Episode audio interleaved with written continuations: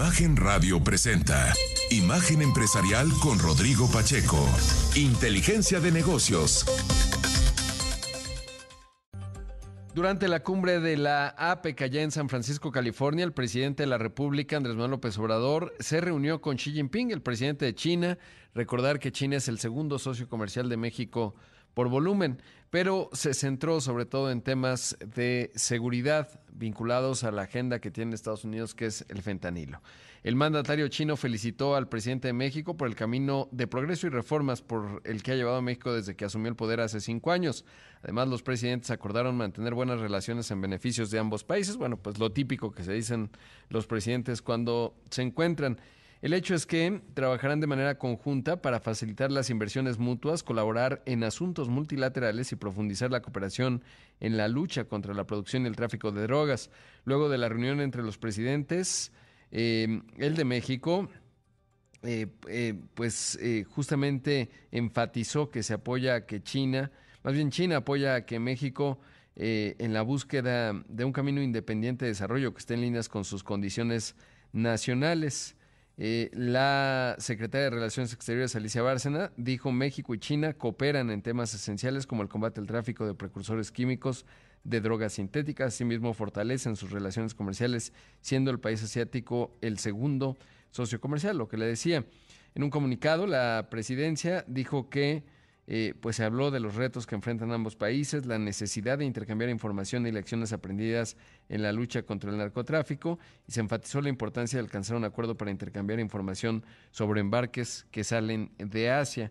Eso es interesante, no estaría seguro que los eh, chinos digan lo de los embarques que salen de Asia, pero bueno, pues esa es la visión de México. En ese contexto también, eh, bueno, pues se les invitó a participar en proyectos, etcétera. Eh, y finalmente pues fue una reunión, le digo, sobre todo centrada en seguridad. También el presidente sostuvo un encuentro con Justin Trudeau, el primer ministro de Canadá, en donde abordaron los temas de los migrantes que atraviesan México y las inversiones canadienses en nuestro país. A pesar de que hace unos días en su conferencia matutina el presidente López Obrador dijo que no quería participar en la foto de mandatarios, pues ¿qué cree? Como los niños cuando están en, ¿no? Les toman la foto así. ¿Por qué? Porque no quería, porque estaba la presidenta de Perú, Dina Boluarte, y finalmente, pues no, no estaban juntos, pero sí se tomó la foto. Así que eso fue lo que se dio en APEC. Ayer por la noche, en la cena de mandatarios que se celebró durante el primer día de trabajo en el foro, el presidente Biden dijo que bueno, pues se debe aprovechar el poder del Pacífico para hacer crecer a sus economías. Lo típico, le digo, pues estos discursos son y todos unidos, chumbala chumbayé, ¿no? O sea, vamos avanzando y combatamos el cambio climático, pero es importante este tipo de reuniones sin duda, sobre todo en lo que ha sido el encuentro Xi Jinping-Joe Biden, la primera y la segunda mayor economía, y por supuesto el papel eh, central que debería jugar México, quizás ser más estratégico. Pero esto dijo Biden. We gather this week in San Francisco at an inflection point in history. One of the full new challenges. It's not only challenges, but new threats as well. But we have to never forget that we can change and bend the arc of history for the better if we make up our mind to do it. That together we can harness the power of the Pacific to grow our economies, to uplift our workers, to protect our planet, to connect our people to one another and the future of greater prosperity and dignity for all. Pues sí, ahí dice esto que se reunieron en San Francisco en un punto de inflexión de la historia, uno de los desafíos, no solo desafíos, sino también nuevas amenazas. Dice, nunca debemos olvidar que podemos cambiar y doblar el arco de la historia para mejorar si nos decidimos hacerlo, que juntos podemos aprovechar el poder del Pacífico para hacer crecer nuestras economías y mejorar a los trabajadores, proteger a nuestro planeta. Le digo, pues sí, lo, lo típico, digo, no se espera otra cosa. Obviamente también se habló eh, del encuentro con Xi Jinping. En ese contexto, el presidente Biden dijo que están eliminando riesgos y diversificando sus lados económicos. Destacó que la relación entre Estados Unidos y China debe ser estable para favorecer al mundo. Eso es eh, importante. Se dio un acuerdo eh, del cambio climático, de emisiones. Em, firmaron este acuerdo para reducir el consumo de combustibles fósiles. Este arreglo es positivo y se da previo a la reunión de la COP28, que esto sí es un poco más relevante en términos de la sustancia del asunto. Le digo, por supuesto que es relevante que se hayan encontrado Xi y el presidente Biden y la convocatoria de Estados Unidos en el contexto de APEC. Y bueno, pues con ello em, se estaría buscando pues acotar, porque claramente, por ejemplo, dice la ONU, eh, en, un documento que se llama Adaptation Gap Report 2023, elaborado por el Programa de las Naciones Unidas para el Medio Ambiente, dijo que el mundo no está preparado, no ha invertido lo suficiente y carece de la planificación necesaria para resistir los efectos del cambio climático. Es por ello que indicó que los costos de adaptación actualizados para los países en desarrollo se estiman entre 215 y 387 mil millones de dólares anuales en esta década. Si no, pregúntenle a Acapulco. Además, añadió que las necesidades de los países en desarrollo son de entre 10 y 18 veces superiores al flujo de financiación público, más de un 50% por encima de lo estimado anteriormente. Algo interesante es que, de acuerdo con el Banco Mundial, las sanciones que impone la Comisión Federal de Competencia Económica en materia justamente antimonopolios aportan 0.5% del PIB de México, por lo que más recursos para su operación podrían derivar en una mayor productividad.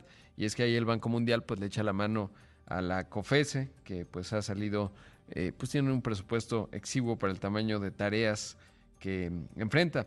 Lo anterior se deriva de que el organismo diera a conocer que ha investigado el 40% del PIB de nuestro país durante 25 años, lo que significa que puede investigar cerca de 1.6% de PIB por año. Por otro lado, puntualizó que sus investigaciones están relativamente bien realizadas y sostuvo que el órgano tiene una calificación de 3.5 de 5 puntos posibles, que se considera relativamente alta.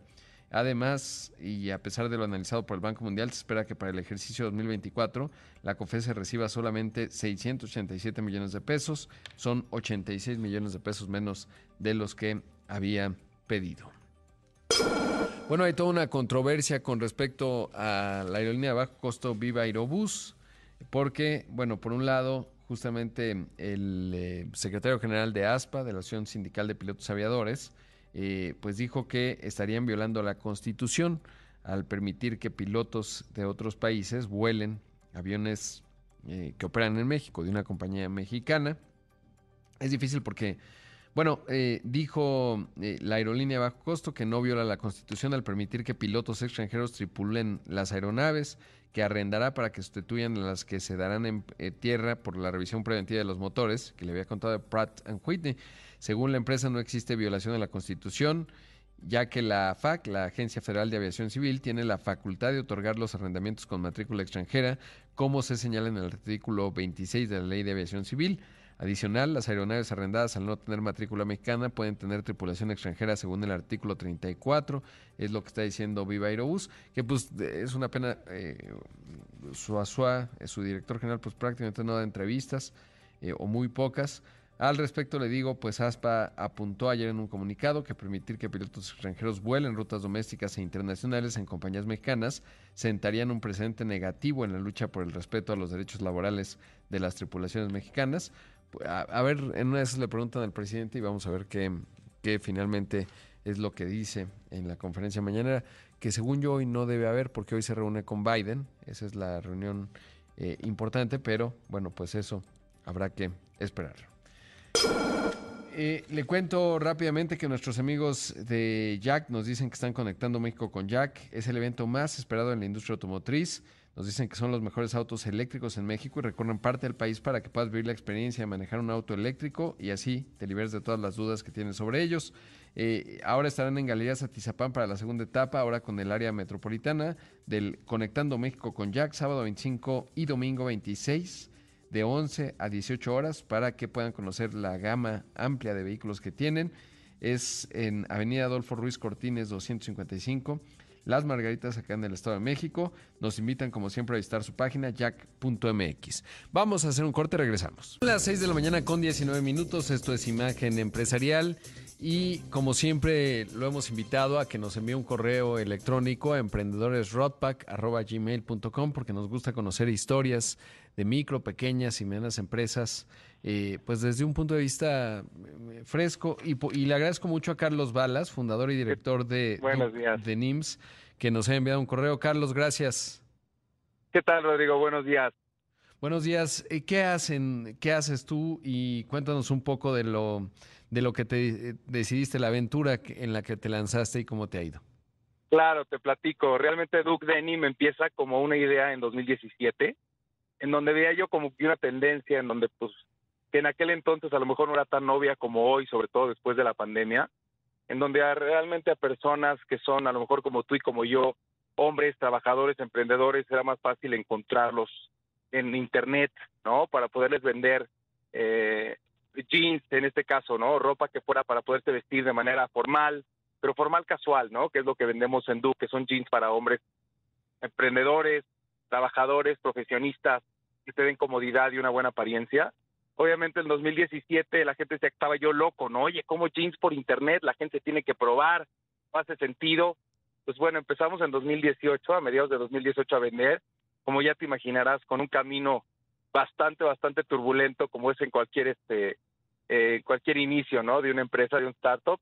Y al final de cuentas, pues hemos venido ya dominando el negocio, creciendo la edad bastante bien y cambiando ciertas, ciertas cosas que vas aprendiendo, ¿no? Y que al final de cuentas te vas, te vas dando cuenta que el camino sí se puede, simplemente hay que estar aprendiendo y estar abierto a los cambios que están, sobre todo en el tema de la pandemia, que explotó el tema del comercio electrónico y a final de cuentas esto que depende de la publicidad online se volvió algo mucho más competitivo, ¿no? El tema de las palabras, el tema de, de los anuncios que se pagan por internet se volvió algo mucho más competitivo y un poquito menos rentable a como era antes.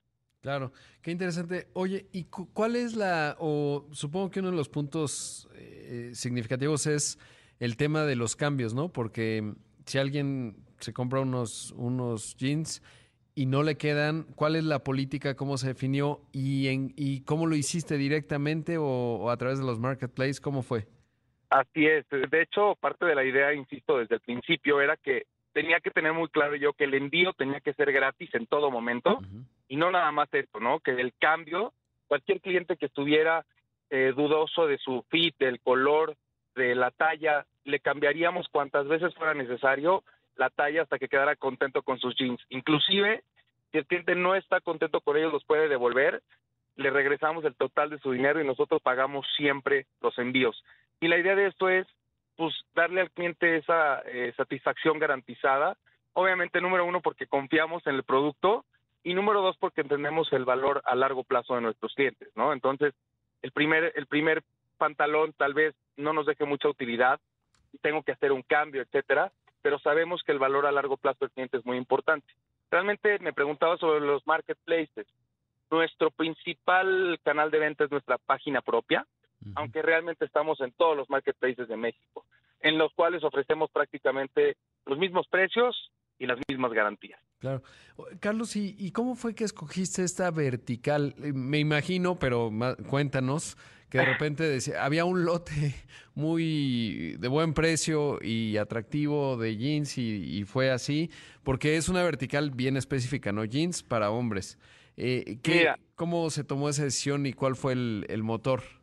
Mira, yo vengo de una industria textil familiar desde hace, es un negocio que tiene más de 45 años. Bien y yo llevaba 20 años ya trabajando en ese mismo negocio.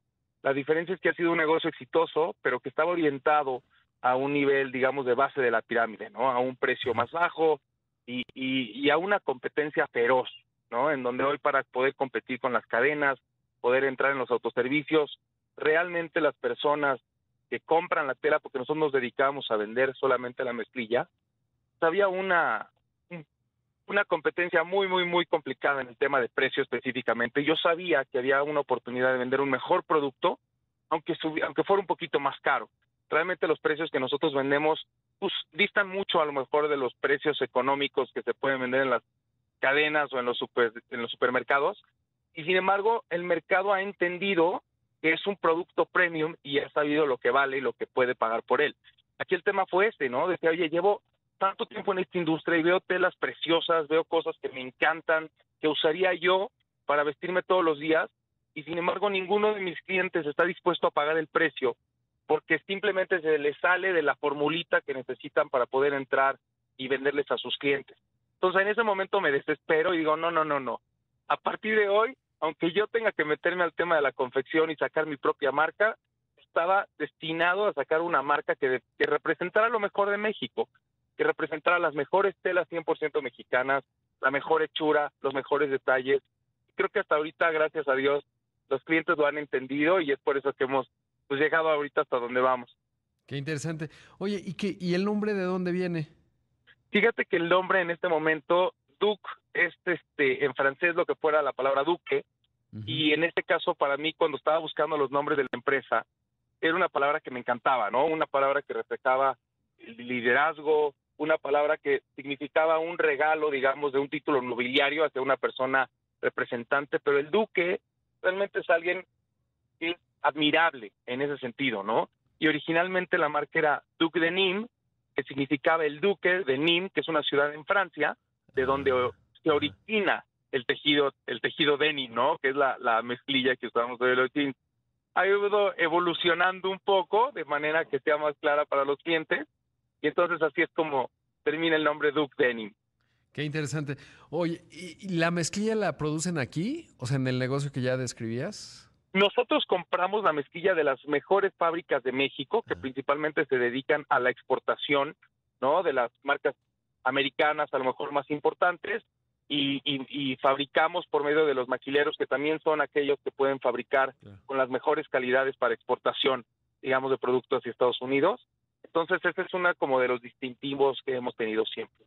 Pues Tratar de mantener siempre una buena calidad. Carlos, muy breve el tiempo de entrevista. Ojalá después volvamos a poder hablar porque es un mundo fascinante. Te agradezco y te felicito por, por lo que has hecho. Estoy viendo la página, está extraordinaria. Y bueno, pues un abrazo y éxito. Al contrario, Rodrigo, gracias a ti por el tiempo y espero que me digas, por favor, cuál es el que te gusta y la talla para que te los pueda mandar y me digas qué opinas, a ver si eh, tengo o no tengo razón. Claro, no, los compraré, evidentemente hay que tomar acciones para apoyar a las empresas como la tuya. Gracias, Carlos. Te agradezco mucho y agradezco el espacio. Que tengas muy bonito día. Buen día. Vamos a un corte, esto es Imagen Empresarial. Regresamos en un momento y escuchamos a Carlos Balas, fundador y director de Duc de NIM. Regresamos. Estamos con más aquí en Imagen Empresarial y me da mucho gusto que esta mañana está con nosotros David Heisen, el director general de Mercado Libre en México. Hay que recordar que Mercado Libre es la empresa más valiosa de América Latina, siendo la B por valor de capitalización de mercado y el jugador más grande en la región, en México obviamente también, de comercio electrónico. David, gracias por, por la llamada, por esta comunicación. Muy buenos días, Rodrigo. Muchas gracias. Oye, eh, David, pues ya describía yo que son un jugador formidable en el comercio electrónico, también ya fintech, pero en el comercio electrónico lo inmediato es el buen fin eh, que ya viene. ¿Cómo se está viendo México? ¿Cómo comparas la expectativa que tienes de este buen fin eh, comparado con ejercicios de años anteriores? Sí, este buen fin, nosotros estamos seguros que va a ser un muy buen, buen fin, que esperamos nos va a llevar a otra vez crecimientos del doble dígito y romper eh, varios de los récords anteriores, tanto de este año en ediciones como de Hot Sale o el año pasado, incluso el, el Buen Fin. Así que estamos muy preparados, los almacenes están bastante llenos, así que eh, estamos seguros de tener un nuevo en fin y las ofertas más atractivas obviamente en todo el mercado mexicano, con más de 10 millones de productos que van a tener un descuento verdadero que nosotros em, validamos con nuestros algoritmos de credibilidad que usamos ya en, varias campañas grandes como el Godsell y el Buen Fin, justamente para asegurar ofertas reales y las mejores de mercado. Eh, y hemos visto además la evolución, digamos, en el reporte de resultados trimestrales de Mercado Libre Global, son una empresa pública que cotiza en Nueva York, pues un crecimiento extraordinario. Eh, eh, con, digamos, el buen fin de este año 2023 comparado con 2022 o 2021, ¿cómo encuentra Mercado Libre en términos de la infraestructura para abastecer pues esa demanda que seguramente se va a materializar a partir de ahora? Es, es correcto. Sea, el último trimestre realmente destacamos eh, aquí desde México en cuanto a crecimiento. Crecimos las unidades vendidas un 38% y, y los ingresos un 66%, impulsado tanto por las soluciones de fintech como de comercio. Así que seguimos en un ritmo bastante acelerado en cuanto a crecimientos y, eh, y resultados. y sobre tu pregunta en cuanto a nivel de preparación y de logística, pues ya casi estamos en 100 eh, instalaciones logísticas aquí en México. Eh, hemos aperturado varios almacenes nuevos en eh, las últimas semanas y meses, justamente para tener mayor capacidad. Y estamos ofreciendo el servicio de entrega el mismo día ya en 24 ciudades en México y esperamos que la mayoría de los productos que nuestros usuarios comprarán durante el buen fin los vamos a entregar dentro de las 24 horas. Bien, verdad, y sobre todo, pues esto de 24 horas en tantas ciudades es un reto extraordinario, pero sobre todo un esfuerzo de inversión significativo. ¿Cuáles son las categorías que esperan en esta ocasión, considerando lo que ha ocurrido en otros ejercicios, que van a ser las de las de mayor dinamismo? ¿Qué es lo que compra la gente en el Buen Fin en el Mercado Libre? En cuanto a categorías, diría que moda y accesorios es una de las categorías más movidas durante el, buen fin. Luego, belleza, cuidado personal em, y obviamente no olvidemos la tecnología. Em, mucha gente compra un celular nuevo, una televisión, una computadora eh, en, en esas fechas para aprovechar los descuentos. Y también una categoría con bastante crecimiento es la de hogar y decoración, ¿no? Que también tenemos millones de productos en, esa categoría y esperamos va a tener un crecimiento importante durante esta edición del Buen Fin. Y otras categorías a destacar serían la de deporte, ropa y también joyas, ¿no? Porque nos estamos acercando a eh, las fechas navideñas y eh, la gente buscará también regalos y aprovechando eh, los descuentos de Buen Fin. Así que todo, esto esperamos ofrecer y ver mayores crecimientos durante esta campaña de, de Buen Fin y tener descuentos hasta un 50% en las categorías que te acabo de mencionar, en millones de productos, al menos 10 millones de ofertas, de esto ya estamos seguros. Extraordinarios datos. Eh, y por otro lado, saber eh, cómo se comporta el consumidor, es decir, aprovechan el primer día y hacen el mayor volumen de compras o lo dejan al final y es el último día cuando ustedes registran, no es pareja, digamos, la demanda a lo largo de los días que comprende el buen fin. ¿Cómo, cómo se comporta el consumidor mexicano?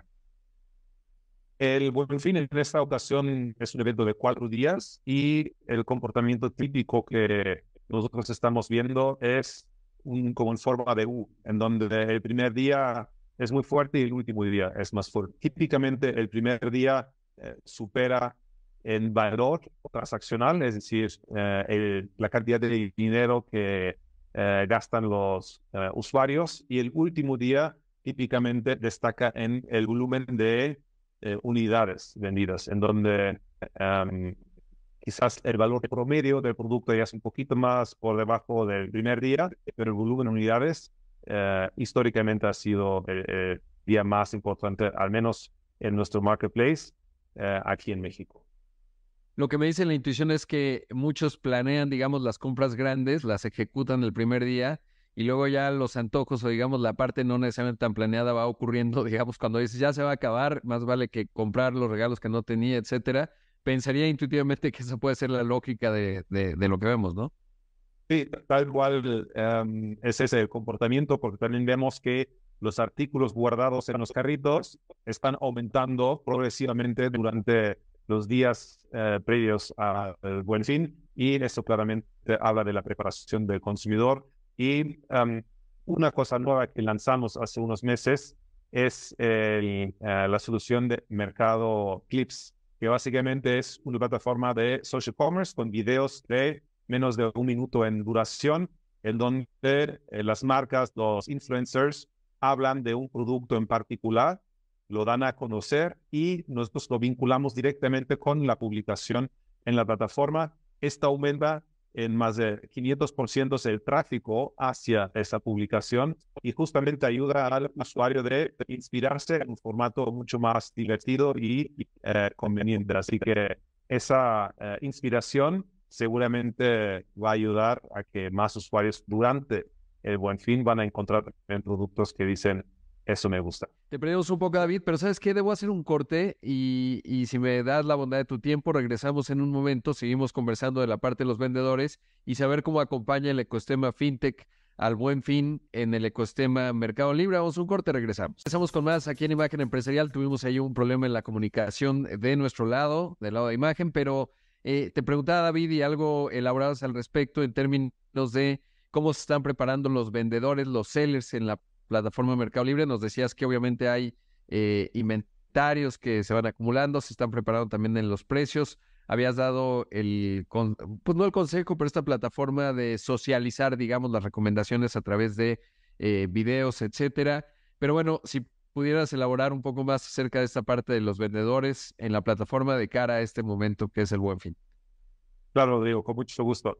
Eh, nuestros vendedores preparan el inventario para tenerlo disponible para los envíos rápidos, uno, y dos, eh, obviamente invierten en precios, es decir, los descuentos durante la fecha de, buen fin y utilizan las plataformas como Mercado Clips em, y ads que tenemos ya disponibles aquí en México para promover eh, sus productos, explicarlos, darlos a, conocer para que el usuario tenga mejor idea de qué se trata, cómo funciona el producto antes de la compra y de esta manera mejoramos la, conveniencia. Entonces, esas son principalmente las preparaciones del lado ah, vendedor y um, sumando todo, todo eso, los vendedores obviamente saben que esos esfuerzos valen la pena porque también hay eh, beneficios adicionales durante la fecha de buen fin eh, que ofrecemos en Mercado Libre para todos los millones de usuarios que van a comprar durante esos cuatro días.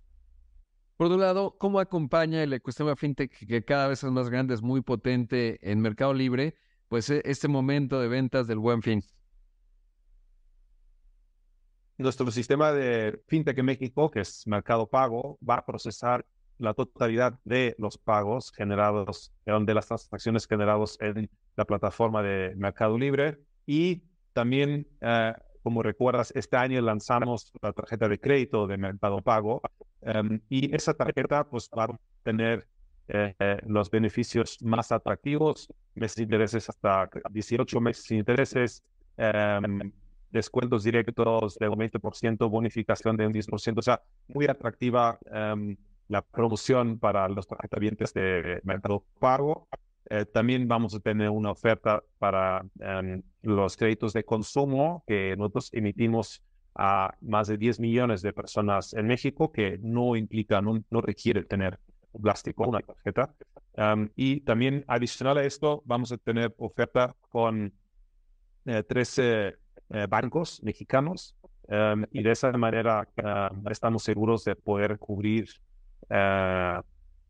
un una gran variedad de instituciones y ah, formas de pago con mejores em, promociones durante esta fecha. Así que eh, todo el ecosistema de, fintech y de pagos juega un rol ah, fundamental durante esos cuatro días de la campaña de Buen Fin.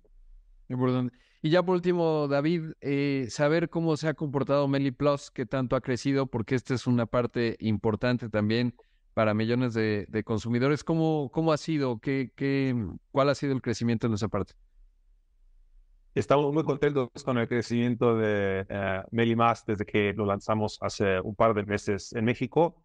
Uh, ya estamos hablando de millones de personas que están suscritos a, a, este programa, así que muy contentos con los avances.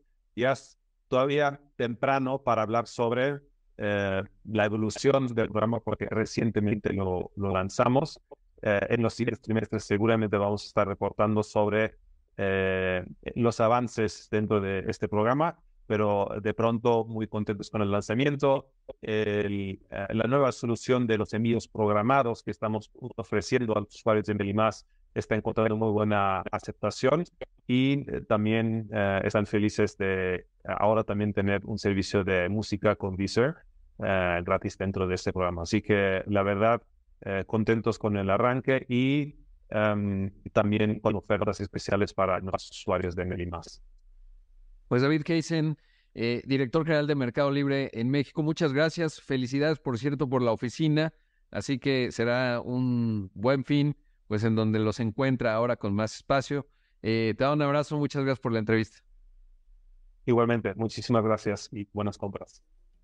Esto es Imagen Empresarial, seguimos con más.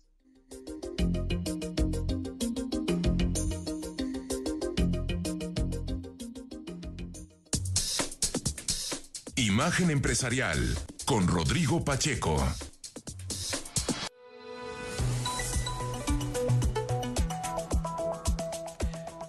Seguimos con más aquí en Imagen Empresarial y bueno, le cuento que la Asociación Mexicana de Instituciones de Seguros, la AMIS, dio a conocer que las aseguradoras en el país llevan pagados 11.424 millones de pesos en pólizas de daños a inmuebles y automóviles asegurados tras el impacto de Otis allá en Acapulco. En torno a ello, detalló que el sector asegurador ha registrado 12.035 siniestros reportados por sus asegurados, de los cuales el 49% corresponden a pólizas de seguros de daños, que son 5.862 siniestros en bienes asegurados y 51% de seguros de autos, que corresponden a 6.173 eh, vehículos siniestrados. Así que bueno, pues son las cifras que va dando la AMIS en cuanto al enorme impacto de este huracán.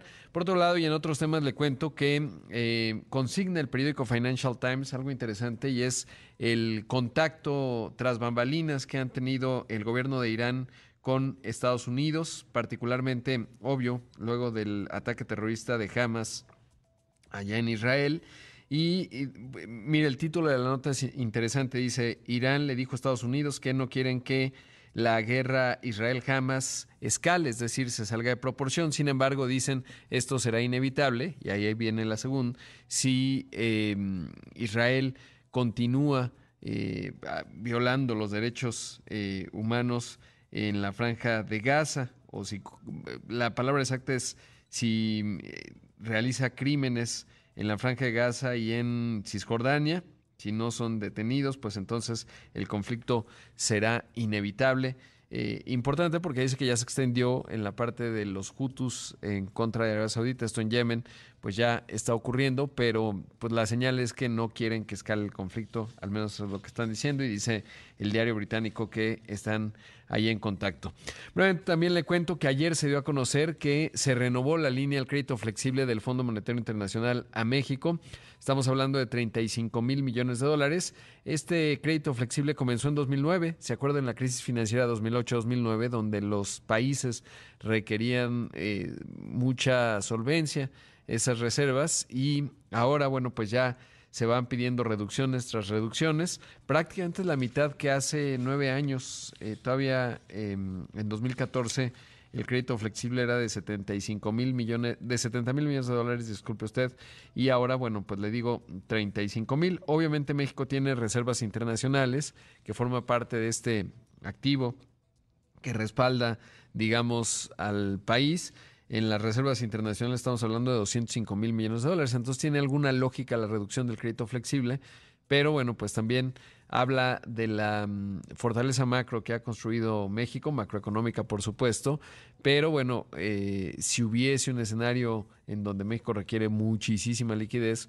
bueno, pues ahí el crédito flexible pues ya es la mitad de lo que era, creo que no es del todo algo negativo, sobre todo porque esto tiene un costo, es como la tarjeta de crédito, ¿no? El crédito que uno tiene revolvente ahí, eh, pues no, no es que lo usas, pero finalmente es un respaldo. Eh, a lo mejor la metáfora no es buena en términos, la tarjeta de crédito no es ningún respaldo, pero eh, sí sirve para pues tener, digamos, en alguna emergencia, recurres a ello, ahí realiza el gasto y luego evidentemente pues hay que pagarlo a fin de mes. El hecho es que eh, se reduce entonces, le digo, este crédito flexible a 35 mil millones de dólares, no del todo mal, le digo.